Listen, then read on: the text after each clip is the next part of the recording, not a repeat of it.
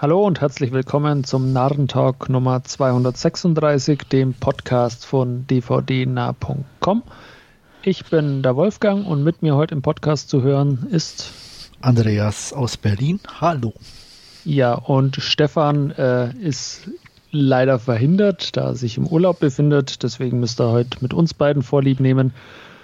Aber wir haben auch ohne Stefan ein paar Trailer rausgefunden und der erste Trailer ist Priscilla von A24. Andreas. Ja, eigentlich interessieren mich so Biopics nicht wirklich. Der sah aber zumindest optisch ganz interessant aus und ist, weil ich bin jetzt auch definitiv kein Elvis Presley Fan. Priscilla Presley kenne ich eigentlich eher aus den Nackte Kanone Filmen. so, so ähnlich geht's mir auch. Also, ähm, wie gesagt, was es halt noch ein bisschen interessant macht, ist halt erstens Regie Sofia Coppola, die ja. hat ja doch ein bisschen Erfahrung inzwischen und weiß, wie das geht, hat ja auch ganz interessante Filme zwischendurch gemacht, die mir auch nicht unbedingt alle gefallen oder so, aber man kann nie sagen, dass sie uninteressant gewesen mhm. wären, zumindestens. Ähm, an sich von der Story her ist jetzt natürlich auch die Frage, wie sie das machen mit äh, Altersunterschied und so weiter, weil offiziell ist ja, äh, ich sage ich mal, haben sie sich ja erst später verehelicht, aber soweit man weiß, war sie ja schon seit sie 14 ist irgendwie mit ihm zusammen. Okay. Äh, und er war zehn Jahre älter, was das Ganze natürlich aus der heutigen Sicht äh, mehr als nur problematisch macht. Und von daher wird es sicherlich interessant sein, wie der Film das handelt. Wobei vom Trailer her würde ich mal sagen, er handelt es gar nicht. Was dann auch wieder schade wäre. Vor allem, wenn er von einer Frau gemacht ist. Ja, werden wir wohl abwarten müssen. Ja. Ähm, ich fand den auch ganz okay, wie du sagst, Sofia Coppola ähm, hat da durchaus ein Händchen für oder, oder kann, versteht ihr Handwerk. Ähm, sah jetzt ganz interessant aus, hat mich jetzt auch äh, mehr gereizt, gereizt wie äh, ähm, der, ich glaube letztes Jahr war es von Buzz Lerman, äh, der Elvis-Film. Ähm, ja. Den habe ich bis heute noch nicht gesehen und habe auch keine großen Ambitionen, das zu tun. Ich auch nicht, weil er auch zu sehr musiklastig irgendwie ah, okay. oder so. So Bess Lerman, ob ich, ich werde mit dem nicht warm. Das ist nicht mein, mein, meine Welt irgendwie. Ich meine, ich kann es verstehen, so dass Leuten das zusagt, ja. aber wie ich halt keine Musicals mag und er, er tendiert halt, selbst wenn er kein Musical macht, irgendwie sieht es immer so aus wie eins mhm. so ungefähr. Ja. Und das schreckt mich immer ein bisschen ab. Ja. Ähm, und da hat mich Priscilla jetzt, um bei deiner Wortwahl zu bleiben, weniger abgeschreckt. Also den fand ich durchaus ganz interessant. Das mit dem Alter wusste ich in der Tat gar nicht, äh, weil wie gesagt, mein einziger Berührungspunkt mit Priscilla Presley ist auch irgendwie so nackte Kanone und dann ab und zu hat man sie halt irgendwie mal den Namen in den Schlagzeilen gelesen oder so, aber ja. da, äh, mehr könnte ich dazu jetzt dann auch, auch nicht sagen. Aber ja, Trailer sah ganz, ganz in Ordnung aus und äh, vielleicht irgendwann mal. Ja. Gut, sonst noch was zu Priscilla? Eigentlich nicht, nein. Dann schauen wir weiter. Weihnachten steht auch bald vor der Tür und mit Silent Night kommt vielleicht der richtige Weihnachtsfilm ins Kino. Für uns, für uns für auf uns jeden Fall, oder? ja. ähm, ein neuer John Woo-Film äh, nach ein paar Jahren, glaube ich, auch mal wieder äh, mit Joel Kinnaman in der Hauptrolle als rachesüchtigen Vater, Schrägstrich Ehemann, äh, der seinen getöteten Sohn rächen möchte, ist jetzt nicht besonders originell, sage ich jetzt mal von, von Nee, sicherlich Handlung, nicht. Von der Handlung und Ausgangssituation äh, hat man alles schon x-mal gesehen. Äh, ich hoffe, dass es halt einfach John Woo ein bisschen mit den Action-Sequenzen äh, rausreißt. Ähm, ich werde man sicherlich anschauen. Ähm, ich erwarte mir jetzt aber nicht, nicht allzu viel. Wie gesagt, also man hat das Thema ist, glaube ich, ausgelutscht, sei es jetzt äh, in jüngerer Zeit mit, mit äh, Sherrod Butler in, in Law Abiding Citizen oder äh, auch mit, mit Jennifer Garner in der weiblichen Variante dann in, als, als äh, Peppermint-Teaser, glaube ich, und, und wie sie alle heißen. Also ja. da äh, das Thema ja, äh, da, da, gewinnt er keinen Blumentopf. Mit der Action kann er dann vielleicht punkten. Es sah dann ähm, im Trailer auch, auch ganz ordentlich aus mit ein bisschen Gunplay und die Verfolgungsjagd, äh, die da ein bisschen angedeutet worden ist. Ähm, da lasse ich mich dann durchaus überraschen, aber ich erwarte mir nicht allzu viel, muss ich ganz ehrlich sagen. Nee, geht mir genauso. Ähm, der letzte, den er, glaube ich, davor rausgebracht hatte, war dieser Manhunt. Mhm, den, den hatten, ich nicht den hatten wir sogar besprochen hier im Podcast. Ja. Also, da hatte ich, glaube ich, irgendwie zwei von fünf oder so ja. vergeben. Und ähm, Ausgabe 160 ist schon eine Zeit lang her. Ja, war ja auch 2017, dass der rauskam, also ja. hat auch jetzt schon eine, tatsächlich eine Weile Pause drin. Ähm, ja, der Trailer sieht echt ordentlich aus. Ähm, die CGI hat mich wieder mal ein bisschen abgeschreckt. Ähm, da hoffe ja, ich, dass. Äh, war, war also gerade mir ist es aufgefallen bei dieser, bei diesem Glas an dieser ja. Treppe, wo er den einen durchwirft oder so, aber ja, ja. mal schauen. Gut, wie gesagt, vielleicht können sie es im Film äh, neu äh, noch, noch ein bisschen nachbearbeiten, ja. dass es da nicht vielleicht ganz so schlecht aussieht oder irgendwie ein bisschen kaschiert wird. Das wäre auf jeden Fall zu wünschen übrig. Ansonsten, ja, wie du schon gesagt hast, nichts Neues, aber wenn die Action passt für einen kleinen unterhaltsamen Filmabend, taugt er vielleicht ja dann doch. Ja. Gut, dann schauen wir weiter. Leave the World Behind auf Netflix von Sam Esmail. Ja, ich meine, hm, ich bin ein bisschen, ja, wie, wie soll man sagen, unterwältigt. ähm, er hat schon irgendwie was Interessantes. Ähm, das, was mich noch am ehesten anspricht, ist tatsächlich so die zwei äh, Haudegen, sage ich jetzt mal, Ethan Hawke und Kevin Bacon. Ähm, aber ja, Julia Roberts war noch nie so wirklich eine mega gute Schauspielerin. Mhm. Sie hat halt immer viel mit ihrer Ausstrahlung wettgemacht, fand ich.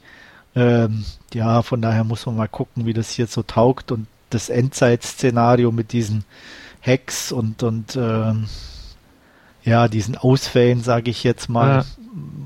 wie sich das dann kommt auch sehr darauf an, was sich da dann im Hintergrund abspielt und keine Ahnung. Also mhm. es hinterlässt mich noch etwas Fragen zurück. Es schaut optisch ganz okay aus und da es auf Netflix kommt und ich da eh Abo habe, ähm, werde ich ihn mir sicherlich mal angucken. Aber leihen oder so aktiv hätte ich, würde ich es wahrscheinlich gar nicht mal machen. Ja, also ähm, ich, mein Interesse ist durchaus ein bisschen da, weil ich insbesondere die ersten beiden Staffeln von, von Mr. Robot von Sam Esmail, die mochte ich. Ist dann Ach, der ist es, dann lasse ich ihn aus. okay. Nein, also ich habe damit angefangen und fand es ganz ah, okay. grausam. Also das ah, war nichts für mich. Also die ersten beiden Staffeln mochte ich dann. Ja. Raus ist es dann ein bisschen äh, viel geworden, sagen wir es mal so. Okay. Ähm, wenn, ich finde das Thema interessant. Ähm, Darsteller auch eine sehr solide Riege eigentlich, wie du schon gesagt hast, mit Ethan Hawke, äh, Kevin Bacon, Mahershala Ali ist auch dabei. Ja. Ähm, ja, also mein Interesse ist da, mich interessiert das Thema auch ein bisschen. Ich hoffe, dass es kein so ein, so ein äh, Krepierer wird wie von Nicolas Cage. Wie hieß denn der Weltuntergangsfilm? Knowing hieß er, glaube ich, ja. wo die Flugzeuge vom Himmel gefallen sind und so Sachen. Der war mh, ziemlich durchschnittlich. Äh, wird mir da jetzt ein bisschen mehr erhoffen.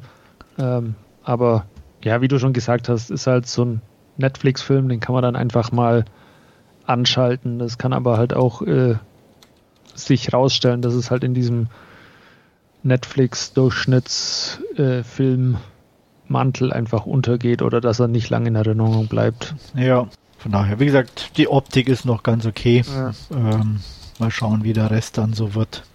Gut, und dann haben wir noch äh, einen letzten Trailer, All the Light We Cannot See.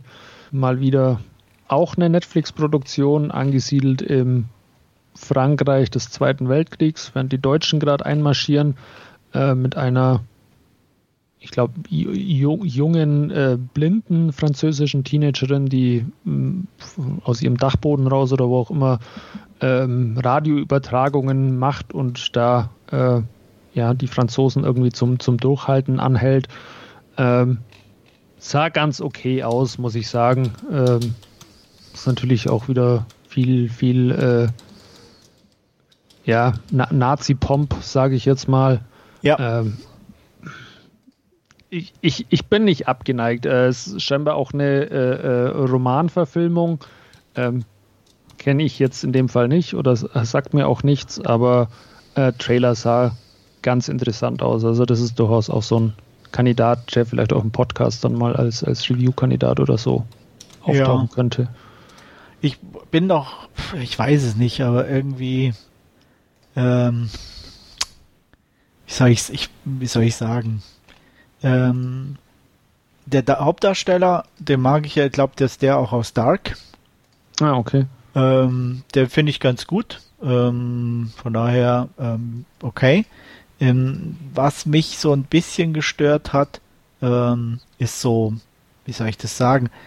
Es sah so hochglanzmäßig aus. Weißt du, was ich meine? Mhm. Und das passt immer irgendwie, finde ich nicht, wenn alles, wenn selbst irgendwie im, im Krieg alles so sauber aussieht und, und, und glatt so. Und das, ich weiß es nicht. Und ähm, ja, Lars Eidinger als Nazi ist bestimmt amüsant anzugucken. Ähm, das kann er ja ähm, so ein bisschen das Überdrehte darstellen. Mhm. Und von daher, ähm, ja, Geschichte. Ich meine, das ist immer so, es ist ja ein ernstes Thema und ähm, von daher will man da auch nichts Falsches sagen. Ähm, ich weiß auch nicht, auf was das basiert, aber es wirkt halt einfach dann auch schnell mal so ein bisschen kitschig. Weißt du, was ich meine? Mhm. Und ähm, das, ich ho hoffe nicht, dass der Film in die Falle tappt, dass er so das, ähm, dieses ernste Thema dann irgendwie ein bisschen zu als, als, so ein, ja, ein bisschen eben verseichlicht. Äh, ja. Und ähm, das, ich weiß nicht, aber irgendwie hat das Gefühl, sieht es ein bisschen so danach aus. Okay. Ja. Ich will dem Film nicht Unrecht tun. Wie gesagt, also ich werde sicherlich da auch reingucken und hoffe, dass es dann nicht so ist. Ähm, aber mal schauen. Ich habe übrigens auch gerade gesehen, es ist gar kein Film. Es ist eine Miniserie mit ah, vier okay. Folgen angeblich. Ja, also ähm, in Ordnung. Ähm, ja. mein, gut, ähm, muss man dann halt schauen, ja. ähm, wie, wie, wie sich das dann über mehrere Teile entwickelt. Wie gesagt, ich kenne auch die, die Romanvorlage, Romanvorlage nicht. überhaupt nicht. Und ähm, von daher. Ja. Aber mich hat er, wie gesagt, ein bisschen interessiert oder angeheizt. Ich fand den jetzt nicht schlecht. Das sah auch ausstattungstechnisch toll aus, wie du sagst. Ist halt so ein bisschen dieses Hochglanz-Ding auch. Äh, ja. Aber ich, ich, würde mich auch überraschen lassen. Ja, das auf jeden Fall. Ich bin halt auch ehrlich, ich bin Mark Ruffalo ist jetzt auch nicht so unbedingt mein mein Favorite. Der ja. hat auch immer eher so ein so Betroffenheits-Teddybär-Ausdruck. Hugh Laurie ist so ganz okay, also den mag ich auch äh, neben Dr. House. Ähm, den sehe ich ganz gern so von der Art mhm. her. Äh, was er hier für eine Rolle hat, muss man auch mal gucken dann, aber ja. Also ich bin noch sehr, wie man merkt, sehr zwiegespalten. Äh, was dir jetzt dann vermutlich nicht weiterhilft, ist, dass äh, der Creator Sean Levy ist, ähm, der unter anderem auch Free Guy und The Adam Project äh, nicht wirklich, das wird es eher noch auch schlechter machen. Ja. Äh, ich glaube, er dreht, äh, ist auch, oder der Devil, äh, nicht der Devil, äh, ähm, Deadpool 3 äh, führt glaube ich, auch Regie jetzt yeah. gerade. Also, äh, äh, für, für dich nicht unbedingt die, die klare Empfehlung, würde ich dann mal sagen. Na, weiß ich nicht. Mein, wie gesagt, weil vielleicht ist er auch in den anderen Genre irgendwie, mein gut, Humor ist sowieso mal mhm. schwierig bei mir. Und ähm, äh, deswegen weiß ich nicht, vielleicht ist es dann eher seine Sache. Ähm, ich weiß auch nicht, ob er ähm, welchen Hintergrund er hat, um, um den Film zu machen, ob es persönliche sind oder ob ja. ihm das einfach ähm, angesprochen hat. Ähm, von daher, keine Ahnung. Ähm, ja, aber es macht es aber nicht uninteressanter. Das auf keinen Fall. Auch wenn ich jetzt die anderen Filme nicht so mochte. Ähm, keine Ahnung, ich weiß gar nicht. Free Guy war ganz okay eigentlich. Ja. Also das war jetzt nicht so, hm, wie soll ich sagen, dass der mich jetzt komplett Äh, der war halt auch ein bisschen langatmig dann einfach. Äh, ja. Der hat ein bisschen knackiger sein, genau. sein können und dann ja. wäre der auch ganz okay gewesen. Was mich eher so ein bisschen abgeschreckt hatte, war dann dieses The Adam Project auf ja. Netflix auch. Ähm, ich weiß gar nicht, ob wir den auch besprochen hatten. Mal ja, irgendwie. hat man auch. Ne? Äh, ich meine. Und da war ja Mark Ruffalo auch schon dabei mhm. und das war jetzt auch nicht so wirklich mh, hm, auch mit, also ja, also von daher mal abwarten. Mal abwarten. Und nach, nachdem es ja dann eine Miniserie ist, kann man die erste Folge ja mal anschauen und dann kann ja. man es ja nochmal neu evaluieren, ob man Absolut. oder nicht. Ja. Ähm, Habe ich auch, ähm, was war denn das irgendwie? Who is Aaron Carter, glaube ich. Ich weiß gar nicht, ob man mhm. die mal was, wir hatten es auf jeden Fall neben dem Podcast mal angesprochen. Da habe ich die erste Folge angeguckt und habe es gelassen, weil irgendwie hat es mich nicht angesprochen. Also, naja. Aber wir werden mal berichten, so zumindest genau. vielleicht im Last Scene Bereich oder so. Ja. Und Adam Project hat man in Ausgabe 211 besprochen. Okay. Ist auch schon wieder ein bisschen, ja, wohl, ja, ja eineinhalb, eineinhalb Jahre ungefähr. Ja. So einen riesen Output haben wir ja auch nicht. Also. Eben. Gut, aber dann soll es das gewesen sein äh, mit den Trailern für diese Ausgabe und dann kommen wir zu unserem Last Scene und Andreas, da darfst du direkt loslegen. Ja, ich habe mir auf ähm, Disney Plus mal wieder einen Film angeguckt ähm, und zwar ähm, No One Will Save You. Ähm, ja, No One Will Save You. Worum geht's? Ähm, es geht um Bryn. Äh, Bryn lebt in einer Kleinstadt. Ähm, Bryn wohnt alleine. So viel lernen wir am Anfang kennen. Ähm, Bryn hat ein bisschen Probleme, das Haus zu verlassen. Und äh, wenn sie es dann doch tut, ist sie, wie man schnell merkt, in der Kleinstadt nicht wirklich willkommen. Ähm, eines Nachts wacht sie durch Geräusche auf und stellt fest, dass es äh, irgendein Eindringling in ihrem Haus gibt.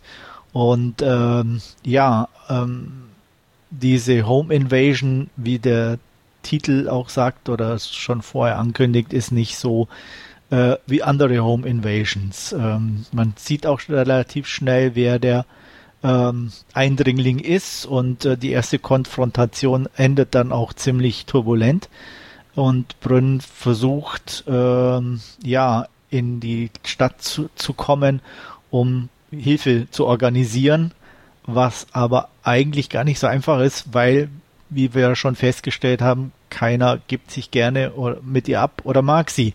Und deswegen muss sie sich dann alleine mit der ganzen Sache auseinandersetzen. Ähm, ihr merkt schon, ich versuche nicht allzu viel zu verraten, weil ein Großteil des, was abläuft, ist eigentlich schon schön, wenn man nicht allzu viel davon weiß. Und deswegen würde ich da auch gar nicht großartig jetzt auf Details eingehen, sondern einfach nur sagen, mir hat er sehr gut gefallen. Er ist nicht perfekt ähm, und ich kann nur sagen, ähm, Caitlin Dever, die Hauptdarstellerin, ähm, die der ein oder andere sicherlich aus äh, der Serie ähm, Last Man Standing kennt oder aus Booksmart, äh, trägt den Film mehr oder weniger allein und das schafft sie ziemlich gut.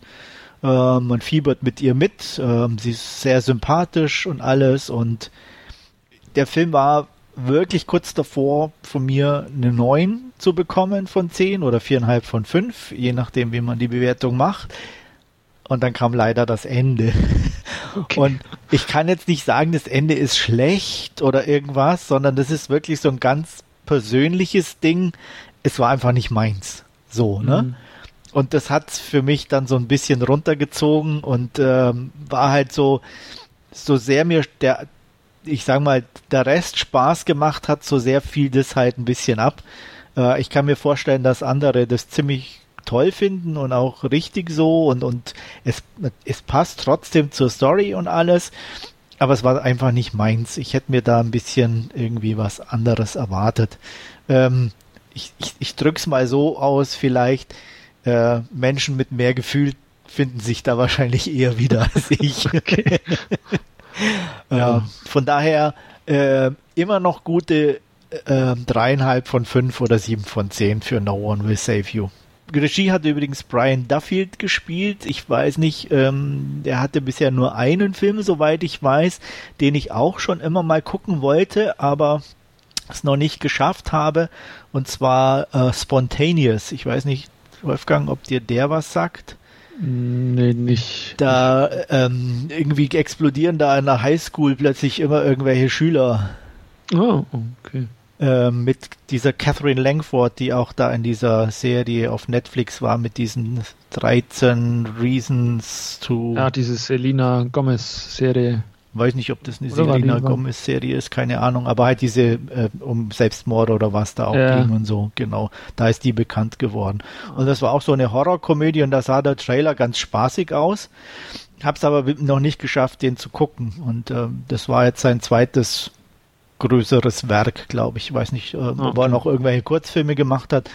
Aber äh, definitiv ein Blick wert. Also jeder, der Disney Plus hat, schaut rein. Ähm, so was die Bewertung, so was ich mitbekomme und lese, äh, trifft er bei ziemlich vielen ganz gut. Von daher kann man gucken.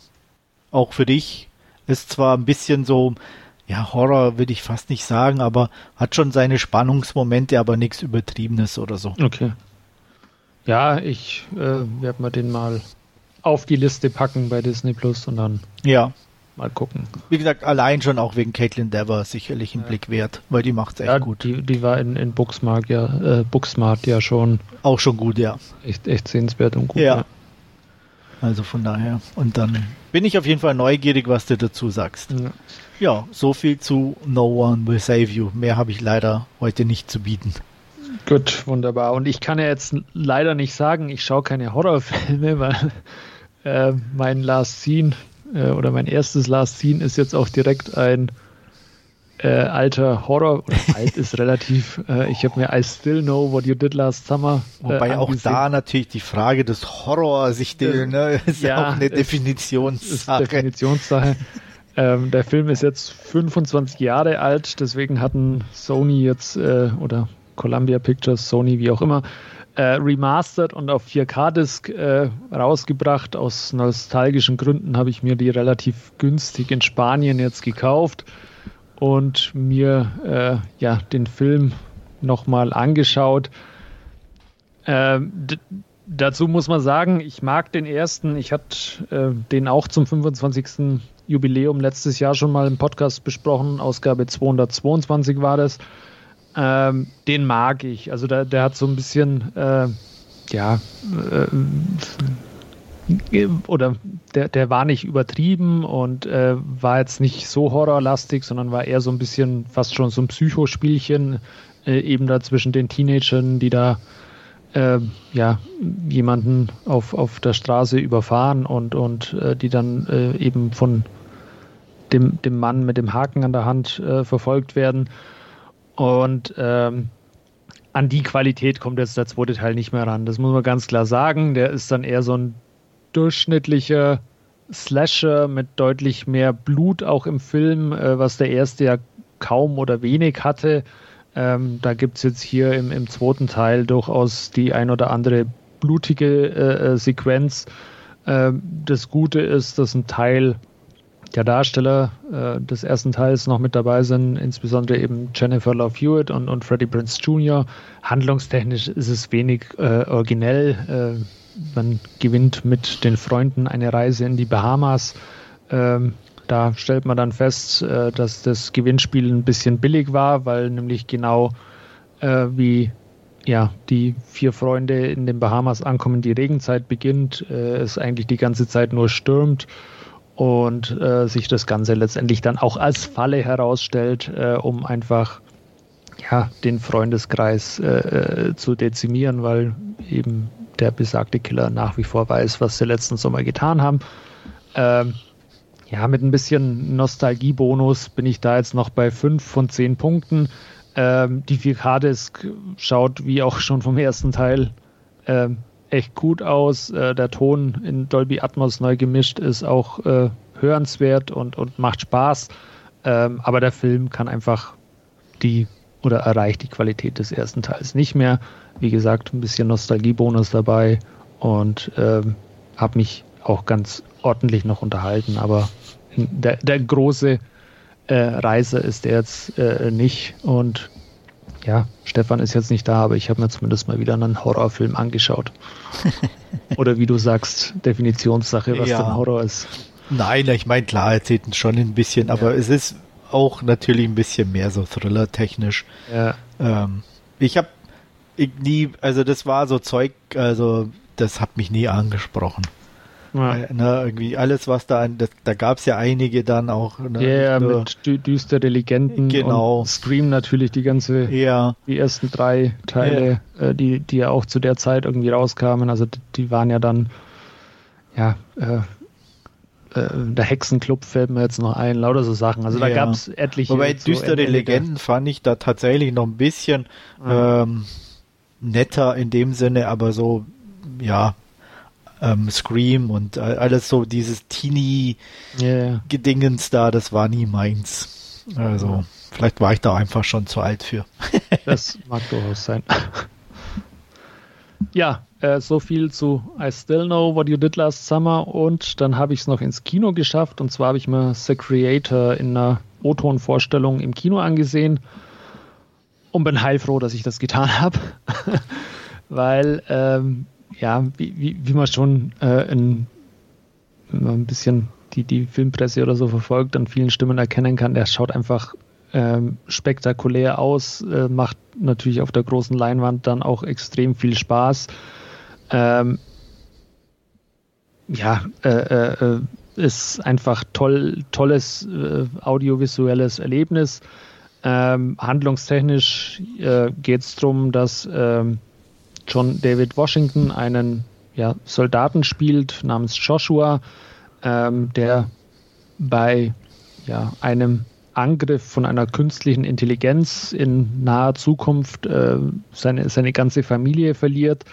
Ähm, er selber äh, ist auch körperlich dann beeinträchtigt, weil er eben ein, einen Arm und ein Bein verliert.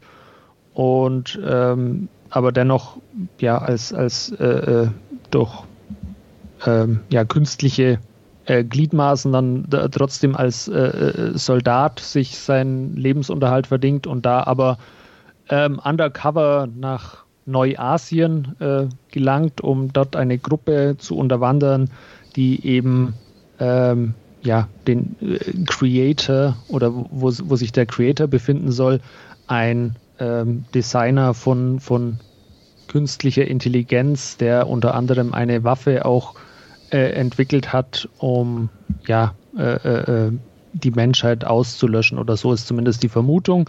Ähm, aufgrund dieser Nuklearexplosion, wo, wo Joshua seine Familie verloren hat, ähm, hat der Westen äh, quasi aller künstlichen Intelligenz abgeschworen und man versucht jetzt eben auch, äh, das in Neuasien, wo man sich eben dieser Meinung nicht angeschlossen hat, ähm, alle möglichen künstlichen Intelligenzen auszuradieren und auszulöschen. Das macht man unter Zuhilfenahme eines ja im niedrigen Erdorbit äh, äh, schwebenden äh, Schiffes, das dann unter anderem auch ja, äh, schwere Angriffe auf äh, das darunterliegende Land äh, leisten kann, beziehungsweise da auch dann äh, entsprechend äh, äh, die Gegend überwacht und, und bombardiert werden kann.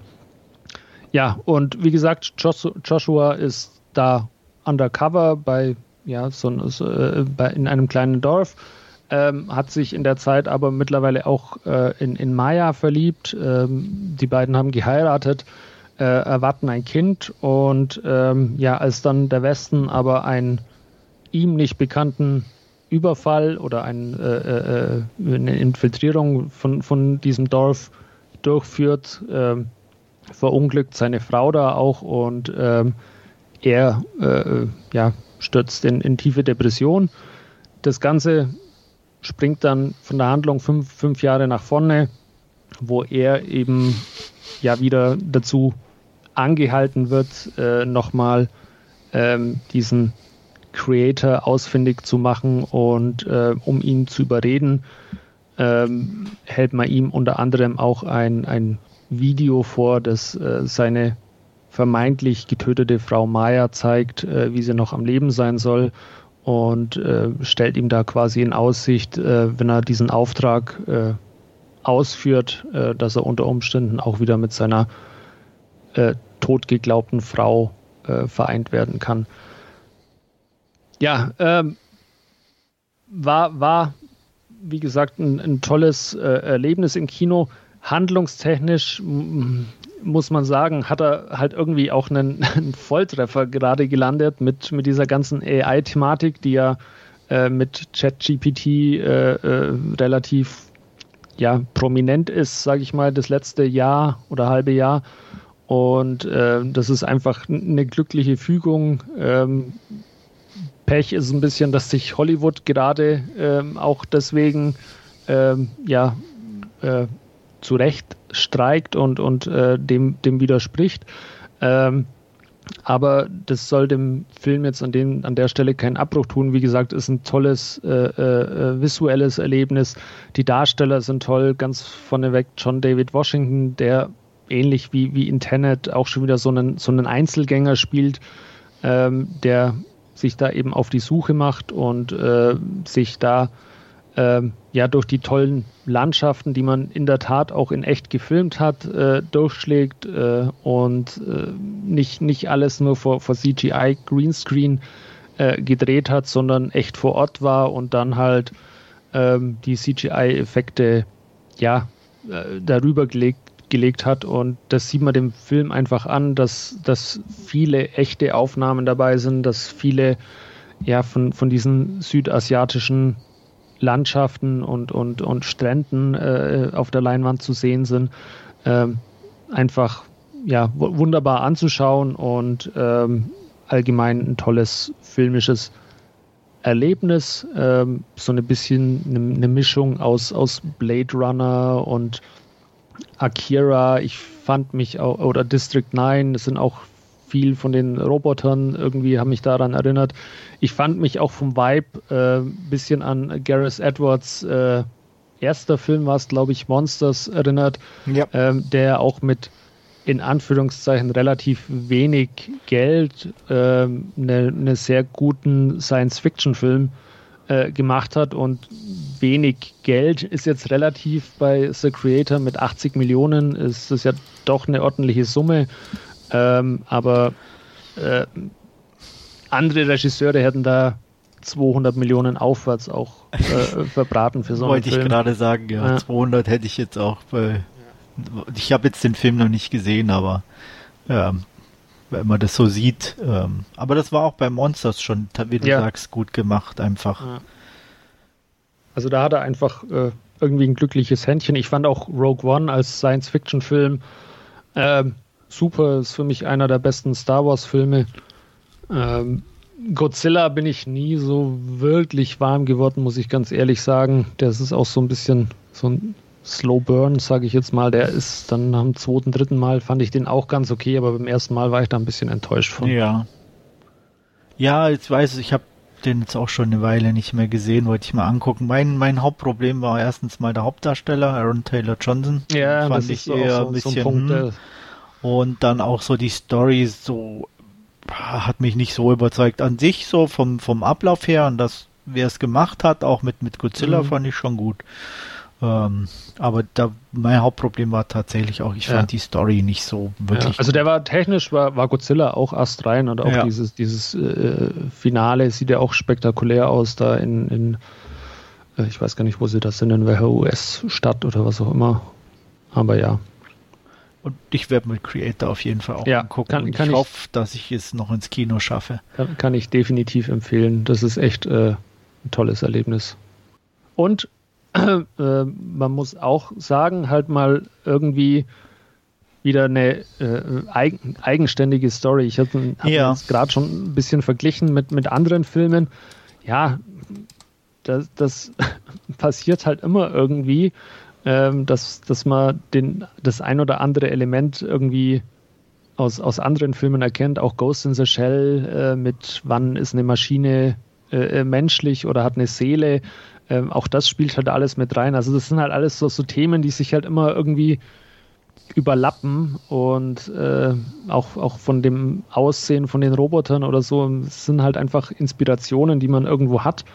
Aber es ist halt immer noch eine eigenständige Geschichte und basiert nicht irgendwie auf Comic XY oder ähm, Fortsetzung Nummer 32 von irgendeiner Filmreihe oder Spin-off und so. Und das muss man dem Film durchaus auch anrechnen. Ja, muss man auch definitiv. Dann das meine Empfehlung zu The Creator. Äh, wertungstechnisch wäre ich bei einer 8 von 10.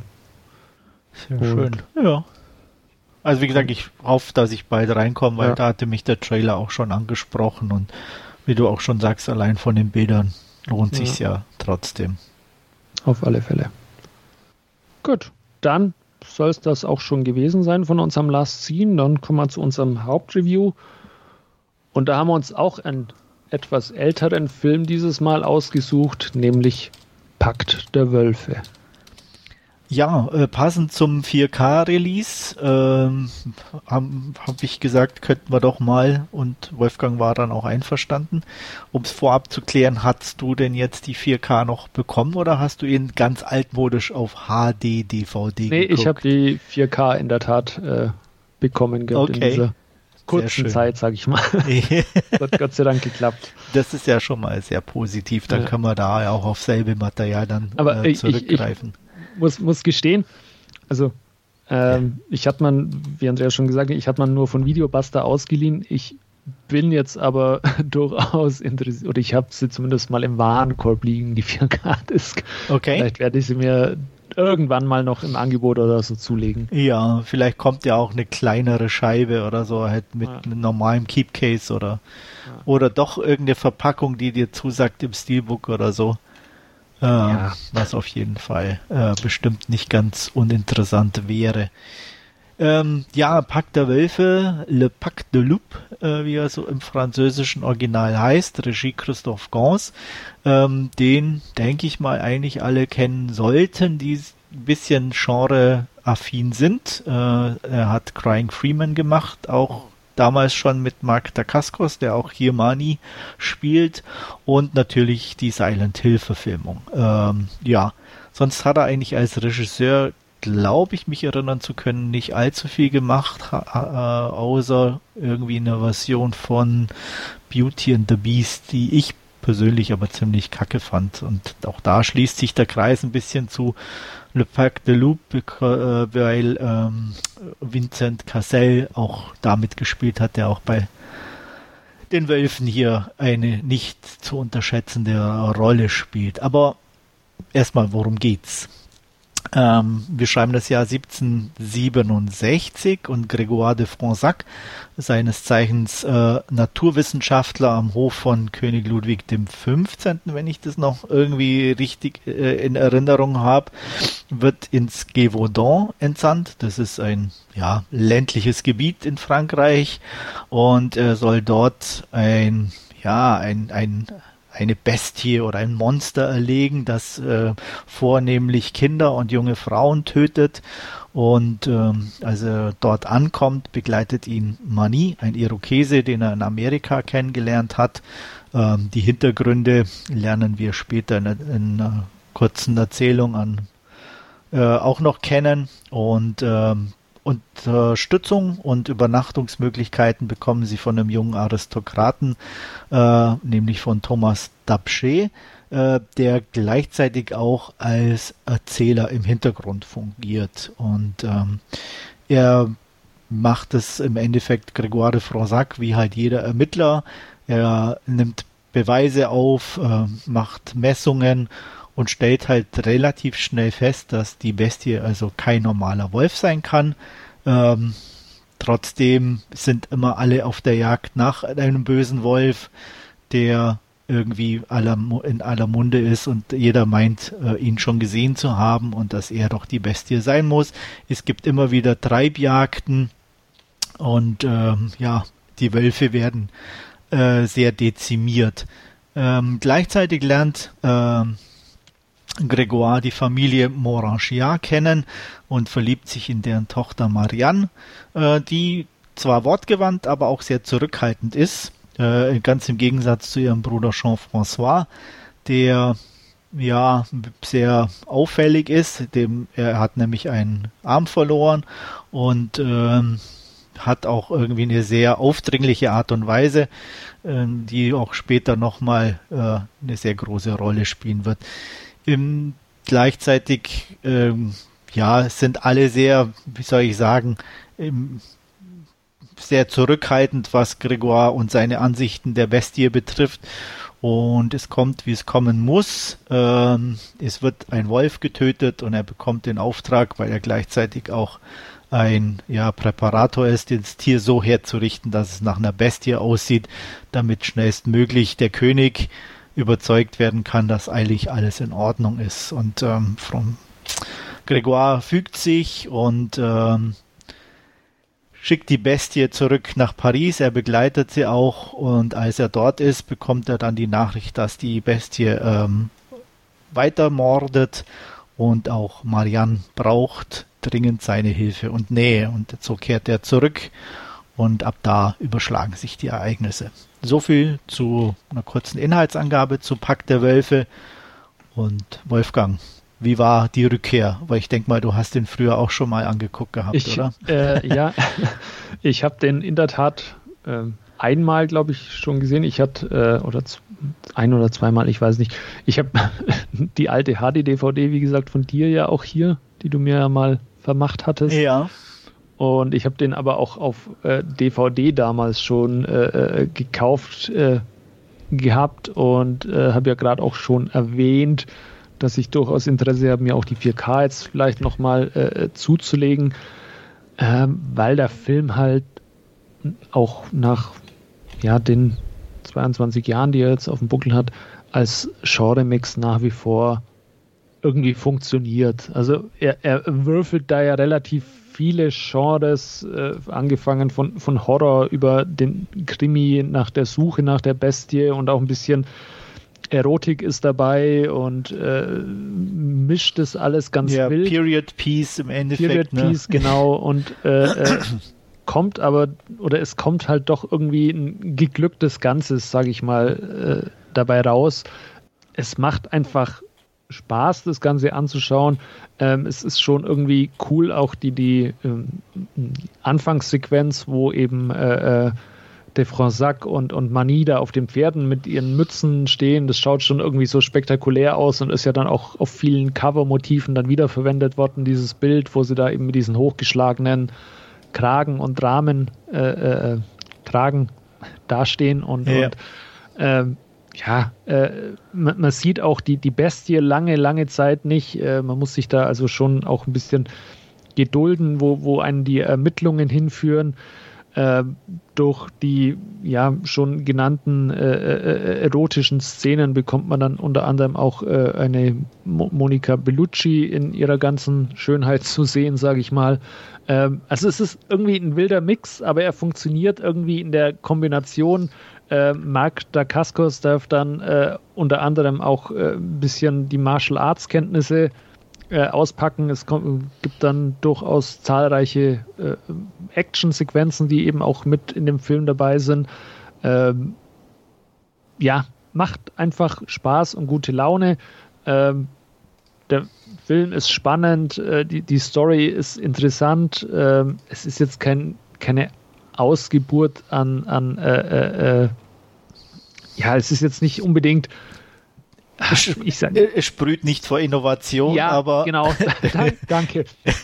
Aber es, es ist einfach, es funktioniert als Ganzes und äh, ist sehr unterhaltsam, sage ich mal. Ähm, absolut, da kann ich ähm, nur zustimmen. Die ich, ähm, der Film ist ja aus 2001 und ich weiß damals, ähm, als er rauskam, das war einfach irgendwie so ein, so ein, so ein Wow-Effekt. Mhm. Ähm, ich habe den damals, wenn ich mich richtig erinnere, auf dem Fantasy Filmfest gesehen. Und ähm, ja, das war halt einfach was, was Besonderes. Ähm, war sowieso insgesamt irgendwie damals für, für Genre äh, ein, ein, ein starkes Jahr in dem Sinne, weil viel ja, ich weiß nicht, aber es hatte irgendwie schon, schon, schon besonderes Flair, gerade wenn ich ähm, mir die Listen dann oder hatte ich mir im Vorfeld nochmal angeguckt vom Fantasy Filmfest, wo der lief. Mhm. Da lief auch sowas wie Donnie Darko in dem Jahr. Oh, okay. Memento. Äh, ne? Also wirklich so, wo du heute sagst, wow, das waren schon besondere Filme, ja, Filme die, die, in Erinnerung geblieben genau, sind oder nach wie auch, vor auch noch eine, äh, äh eine Fans haben oder, ja, nach wie vor die vielleicht all, all, die Jahre später noch, noch äh, geschaut werden. Ja, oder auch der Final Fantasy Zeichentrickfilm, mhm. der heute wahrscheinlich ja nicht mehr wirklich keinen hinterm Ofen vorholt, aber damals halt für das die. Das war damals auch spektakulär. Auch spektakulär, aus. genau. Ja. Also, ähm, das war halt wirklich schon, schon was sehr Besonderes. Und da dann noch rauszustechen, ähm, von, in, in seiner ganz eigenen Art und, und Mischung, wie du schon sagtest, ist ja natürlich schon auch eine große Leistung in dem Sinne. Und ähm, ja, und ich, ich finde, ähm, mit seinen natürlich vorhandenen Schwächen, er wirkt trotzdem immer noch. Ähm, wie du schon sagst, auch durch einfach durch die Optik.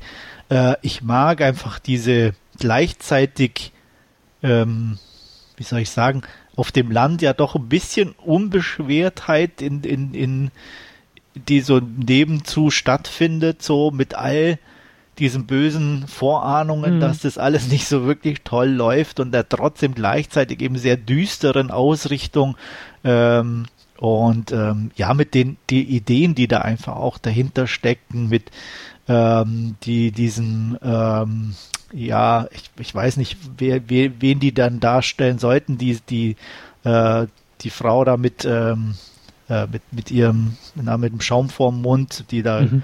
äh, du weißt, wen ich meine, mir ja. fällt es jetzt gerade nicht ein, wie sie, wie sie im Film genannt wird, ähm, und, und ihre Kumpanen, sage ich jetzt mal, äh, natürlich Mani an erster Stelle, der da halt so gar nicht hinpasst. Und ähm, Magda Kaskos ist jetzt wirklich nicht bekannt, der beste Schauspieler zu sein.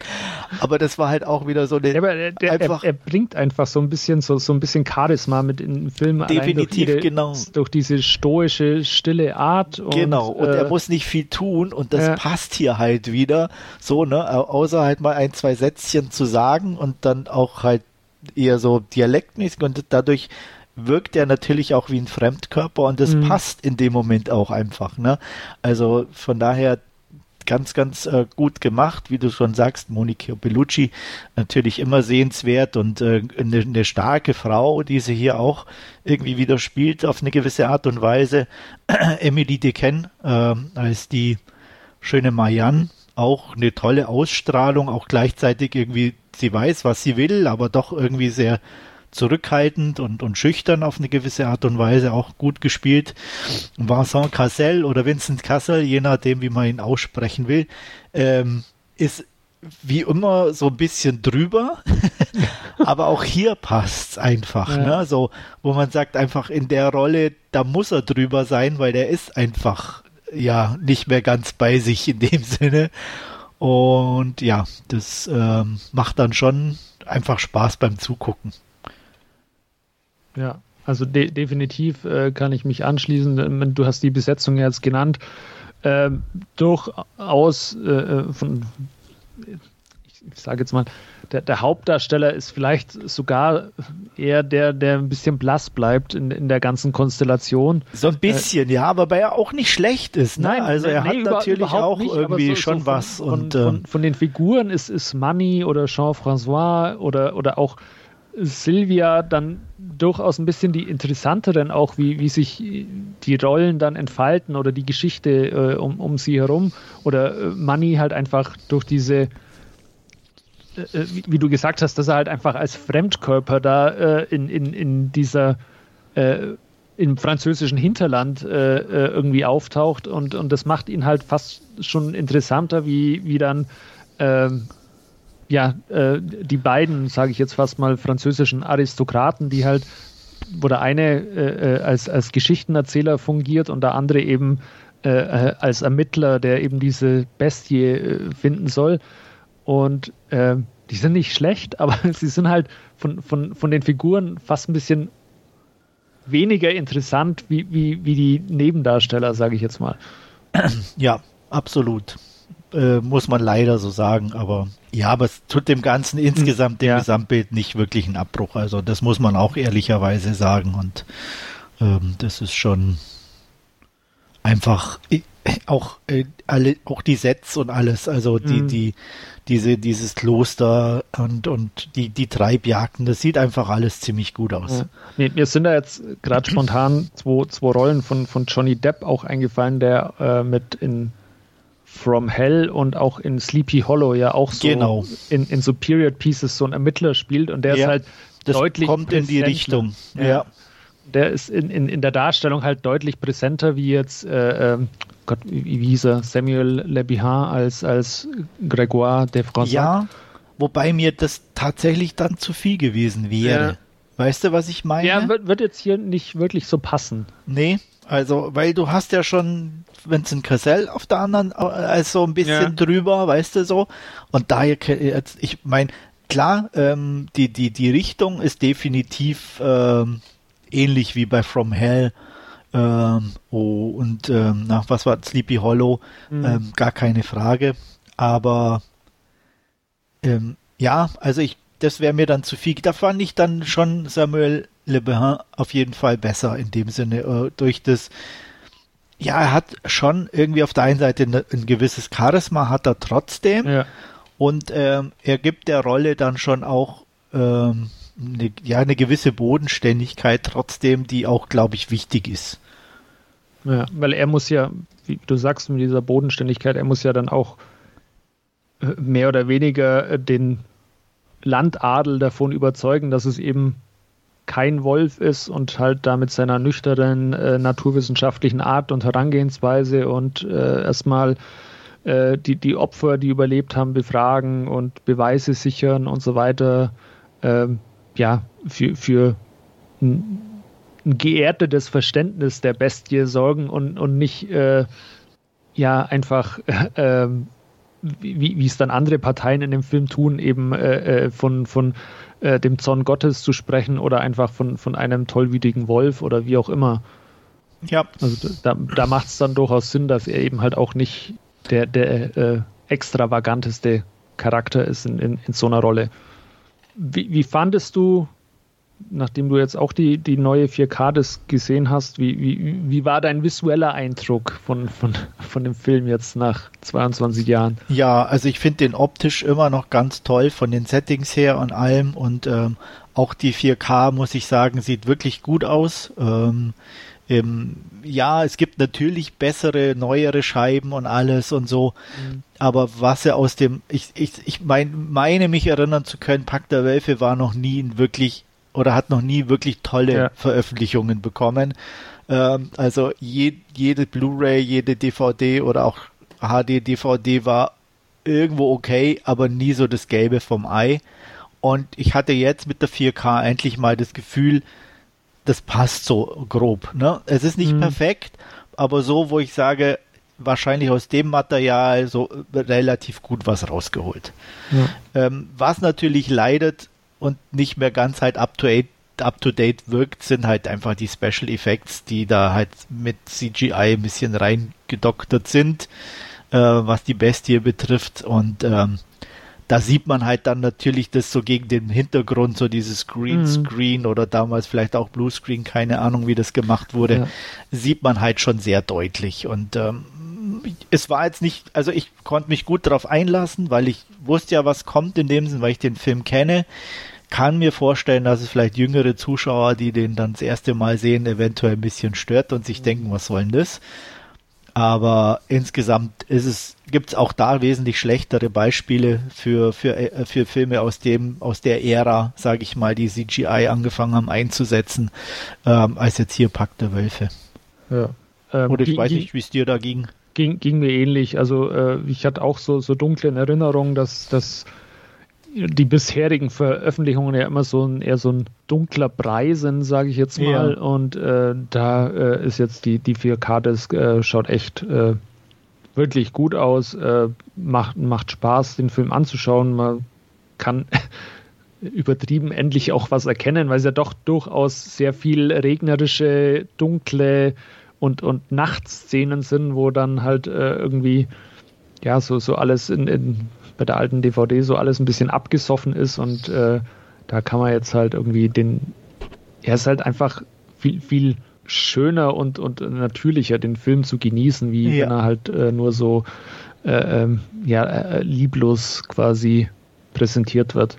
Ja, sehr schön oder auch immer wieder finde ich zum Beispiel auch ganz toll bei dem Film die Musik. Ich, die hat auch so einen so so einen richtig schönen ja, ich weiß nicht, Wiedererkennungswert wäre zu viel, aber sie hat eine gewisse Eigenständigkeit und, und passt, finde ich, ganz hervorragend äh, einfach zu, auch zu dem Film irgendwo in einer ja. gewissen Art und Weise. Und ähm, das auf jeden Fall ist, die ist mir auch wieder positiv aufgefallen. Ja.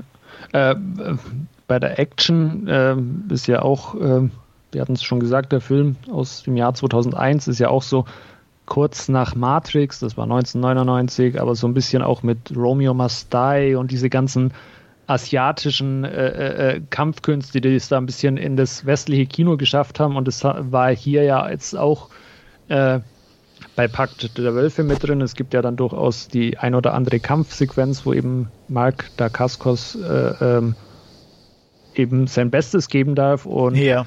Da hat man sich, ähm, das hatte ich jetzt zufällig im Vorfeld auch auf dem Podcast äh, nochmal gelesen, auch da hat man sich in bester Art, wie man es damals gemacht hat, halt äh, die Experten aus Hongkong äh, geholt. Äh, in dem Falle äh, war, war Philip Kwok damals für die Action-Szenen äh, verantwortlich und der hat äh, seinerzeit auch so Action-Choreografie unter anderem für, für Hard Boiled und, und Tiger Cage, okay. Don Yen-Film und so Sachen gemacht. Also das auch da nicht, sehr, nicht unbedingt sehr, eine schlechte Wahl. Genau, man hat sich da jetzt nicht lumpen lassen und hat da auch ja, die Experten quasi für, für den französischen Film geholt. Dann. Ja. Nee, also von daher auch definitiv ähm, äh, wirklich auch die, die Action-Szenen sehr, sehr gut gemacht. Ähm, ich fand, die Kämpfe waren alle gut anzusehen, mhm. hatten alle eine gute Dynamik. Und waren ähm, alle ein bisschen anders. Also es war, ja. hat sich nie irgendwie so wiederholt. Jetzt, wenn man böse sein mag, kann man sagen, jetzt John Wick sind halt auch irgendwie fünf Action-Sequenzen im Film, aber sind alle irgendwie ein, nur ein Headshot nach dem anderen. Ja, so ungefähr. Und, und da war halt hier durchaus ein bisschen die Varianz dann auch dabei. Ja, ähm, definitiv. Ein bisschen viel Slow-Mo vielleicht, aber ja, da ist er vielleicht einfach ein Kind seiner Zeit dann. Das war auch natürlich, ganz klar, diese, aber auch das sieht ja. irgendwie einfach gut aus und passt ja. zu, zu, den, zu den Sequenzen und, und auch dann mit dem Regen und alles. Das mhm. ist ja auch, das hat ja auch schon ein bisschen was Asiatisches an sich so. Äh, das mögen die oder mag, mochte man damals ja auch irgendwie ger mhm. gerne ja. und wird und ja immer wieder gerne verwendet. dann im Regenschauer stattfindet. Genau. Also von daher, äh, ja, schick, schick. Ja. Und war, war immer noch. De definitiv mal wieder ähm, eine Sichtung wert. Ja, und man kann jedem nur empfehlen, guckt ihn euch an.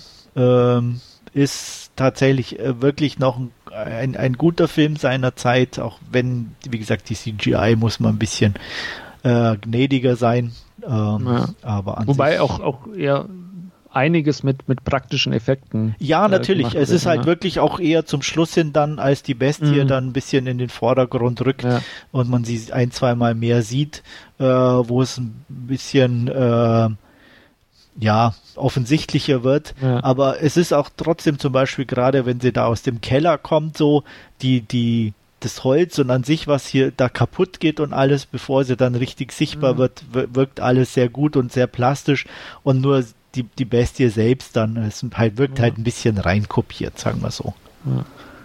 Ja. Ähm, darf ich dich noch fragen? Ja. Hast du auf Französisch geschaut oder Natürlich. Auf Deutsch? Natürlich auf Französisch, gut. ja, ich, ich, ich auch. Äh, ich bin einfach ein O-Ton-Gucker ja. und das ist äh, so, wenn die, die Stimme einfach zu den Lippenbewegungen passt und äh, das einfach ja, ich weiß nicht, es, manche, manche stört's nicht, aber ich finde es mhm. viel angenehmer und ähm, ich finde dann auch, oder es wird halt gerade dann in Filmen auch immer, wo dann verschiedene Sprachen gesprochen werden, halt ist es immer, finde ich, viel interessanter als, ja. als dann eine deutsche Version zu gucken, weil da ist das Problem, dass halt dann immer alles eingedeutscht wird. Das ja. heißt, du hast überhaupt keinen Unterschied mehr und kriegst Feinheiten gar nicht mehr mit und ähm, ja, wie gesagt, mir, bei mir kommt es auch hauptsächlich da, früher in Anführungsstrichen musste man sich natürlich die einschlägigeren Filme, die bei uns verboten waren, eh alle aus dem Ausland besorgt. Ja. Das heißt, du hast die sowieso nur im Original gehabt.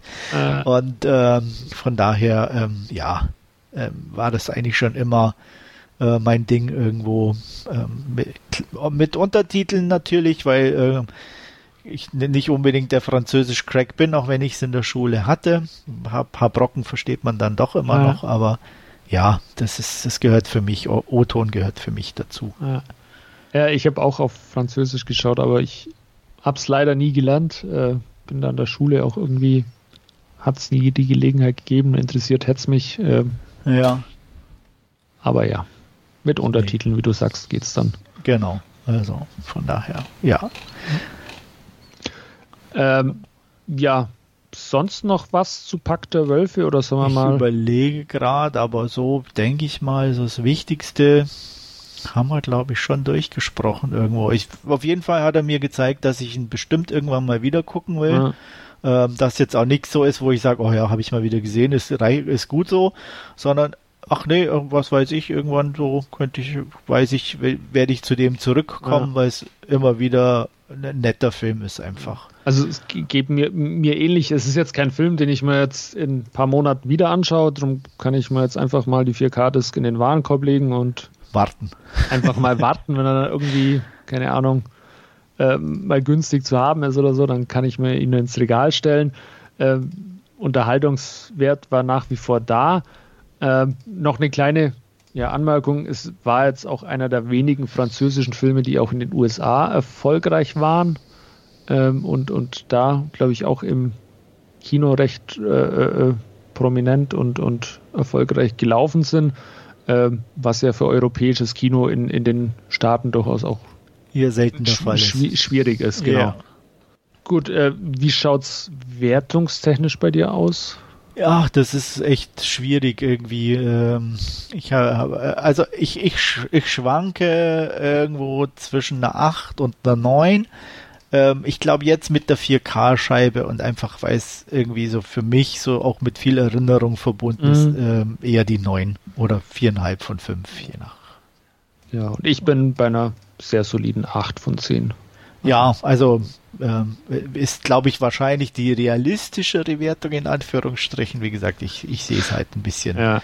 durch die, äh, wie, wie, gesagt, rosa-rote Brille. Rosa-rote Brille, weil es halt auf dem Fantasy-Filmfest damals ja. war und alles. Und ähm, ja. ich meine auch, es wäre einer der ersten Filme oder Filmfeste gewesen, mit denen ich mein, bei meiner jetzigen Frau damals äh, gerade kennengelernten Freundin gewesen bin und von daher. Mhm. Ähm, hat es auch noch mal einen anderen Stellenwert. Ja. gut, gut. Ja, dann, wenn es sonst nichts mehr gibt. Ich glaube nicht, außer wie gesagt, kauft euch die 4K, wenn ihr ein bisschen auf die Bildqualität auch mitachtet. Ja. Ähm, die lohnt sich im Gegensatz zu den ganzen anderen Scheiben definitiv. Auf alle Fälle. Dann soll es das an dieser Stelle gewesen sein. Ähm, ja, vielen Dank fürs Zuhören. Ich hoffe, ihr hattet wie, wie wir auch euren Spaß und äh, bis zum nächsten Mal. Tschüss. Genau, bis zum nächsten Mal, dann hoffentlich wieder mit Stefan und bis dahin, tschüss.